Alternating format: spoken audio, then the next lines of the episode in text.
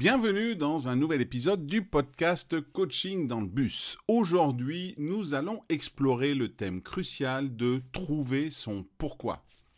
C'est en fait un voyage vers la découverte de votre raison d'être et de votre passion, les moteurs essentiels de toute réussite, qu'elle soit personnelle ou professionnelle.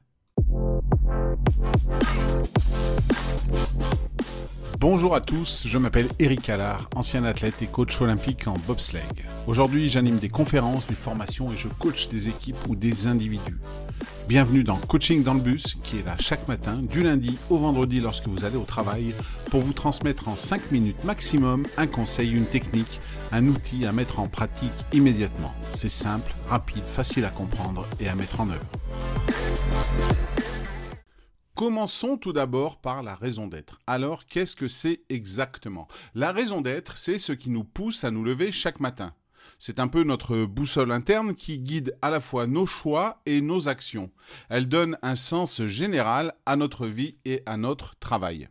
Steve Jobs, cofondateur d'Apple, a par exemple toujours été guidé par sa vision de changer le monde à travers la technologie. Sa raison d'être était de créer des produits qui allient à la fois l'esthétique et la fonctionnalité.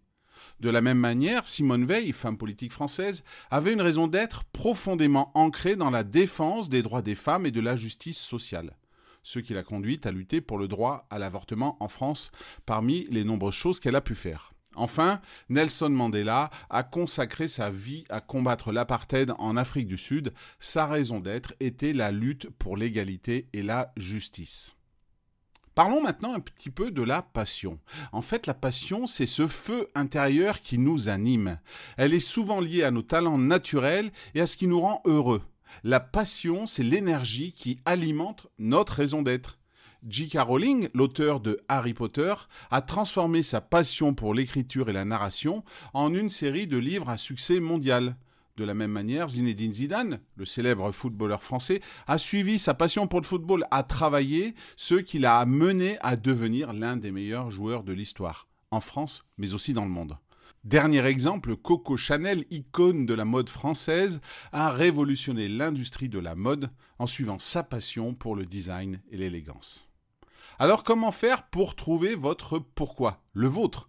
Commencez déjà par vous poser des questions profondes. Qu'est-ce qui vous rend vraiment heureux? Quelles sont les activités qui vous font perdre la notion du temps? Quelles causes vous tiennent à cœur? Ensuite, essayez de relier ces passions à votre vie professionnelle ou personnelle. Par exemple, si vous êtes passionné par l'écriture, commencez un blog ou un journal. Si vous êtes motivé par l'aide aux autres, envisagez du bénévolat dans une association locale.